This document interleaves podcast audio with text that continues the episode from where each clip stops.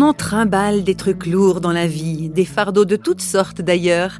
Et quand on dit qu'on en a plein le dos, ça veut souvent tout dire. Réflexion faite, il y a aussi des fardeaux dont on se charge tout à fait volontairement et joyeusement même. Prenez l'exemple de Véronique et Philippe Gatti. Eux, ils passent leur journée à marcher, sac au dos, pour aller à la rencontre des gens qui vivent dans les montagnes, et cela de la cordillère des Andes jusque dans les hautes Himalayas en passant par les Alpes.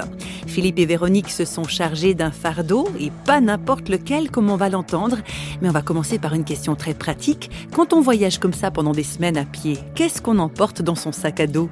Alors en fait, on a du matériel pour faire un bivouac, donc on a un sac de couchage, un sursac pour euh, être plus étanche, on a une couverture de survie, on a une bâche, ensuite eh bien nos, vêtements, alors là c'est le minimum avec un rechange. On a aussi une trousse de toilette, donc là je crois qu'on a un peu le record de, la trousse légère. On a bien sûr euh, la gourde. Un élément aussi important, c'est qu'on a des évangiles avec nous l'évangile de Marc que l'on donne aux personnes que l'on rencontre. Et puis on a avec un prospectus qui permet eh bien d'offrir la Bible aux personnes qui le désirent. Elles peuvent renvoyer un coupon réponse et, recevoir une Bible. Le matériel idéal, c'est on mettre le minimum dans le sac à dos et le maximum dans le cœur. Si on se charge trop dans le dos, on n'avance pas, et si on n'est pas assez chargé dans le cœur, on n'avancera pas non plus. Mais aussi, il y a peut-être un point à souligner euh, de ce qu'il ne faut pas prendre dans notre cœur, étant donné que l'on rencontre toutes sortes de personnes avec toutes sortes de, de vécus, de passés attachés à une religion ou qui va peut-être être même euh, loin de la religion, qui va être répulsé peut-être par la religion ou attiré par d'autres philosophies, la chose importante à ne pas prendre dans notre cœur, c'est le jugement. De ne pas juger les gens, mais de les aimer. Et surtout, ce qui est important aussi à prendre dans notre cœur, c'est l'humilité. Parce que la marche, c'est une école. La rencontre est toujours avec le prochain une école, un enrichissement, parce que nous pouvons toujours apprendre des uns et des autres.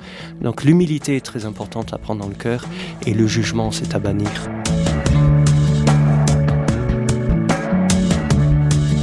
Alors pourquoi entreprendre ces voyages à pied? Quelle motivation pour aller à la rencontre des peuples des montagnes? Explication de Philippe et Véronique. Pour prendre un terme que l'on trouve dans les Haut-Himalayas, qui est propre aux gens, c'est être porteur, mais non pas de quelque chose que l'on met dans le dos, mais d'être porteur d'un message d'amour et d'espérance pour pouvoir le partager avec les gens de tout peuple, de toute langue.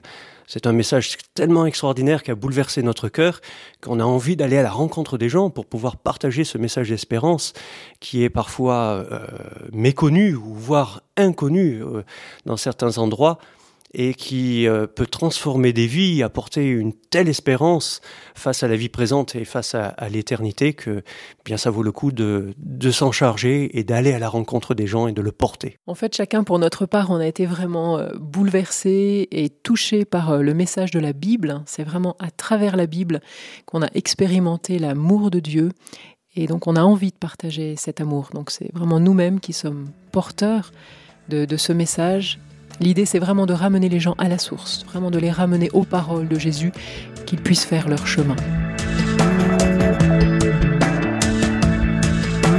Philippe et Véronique se font porteurs d'un message qui les a chamboulés au point qu'ils se sont mis en route. Et oui, il y a des paroles comme ça qui vous font bouger, qui vous mettent en mouvement, au propre comme au figuré.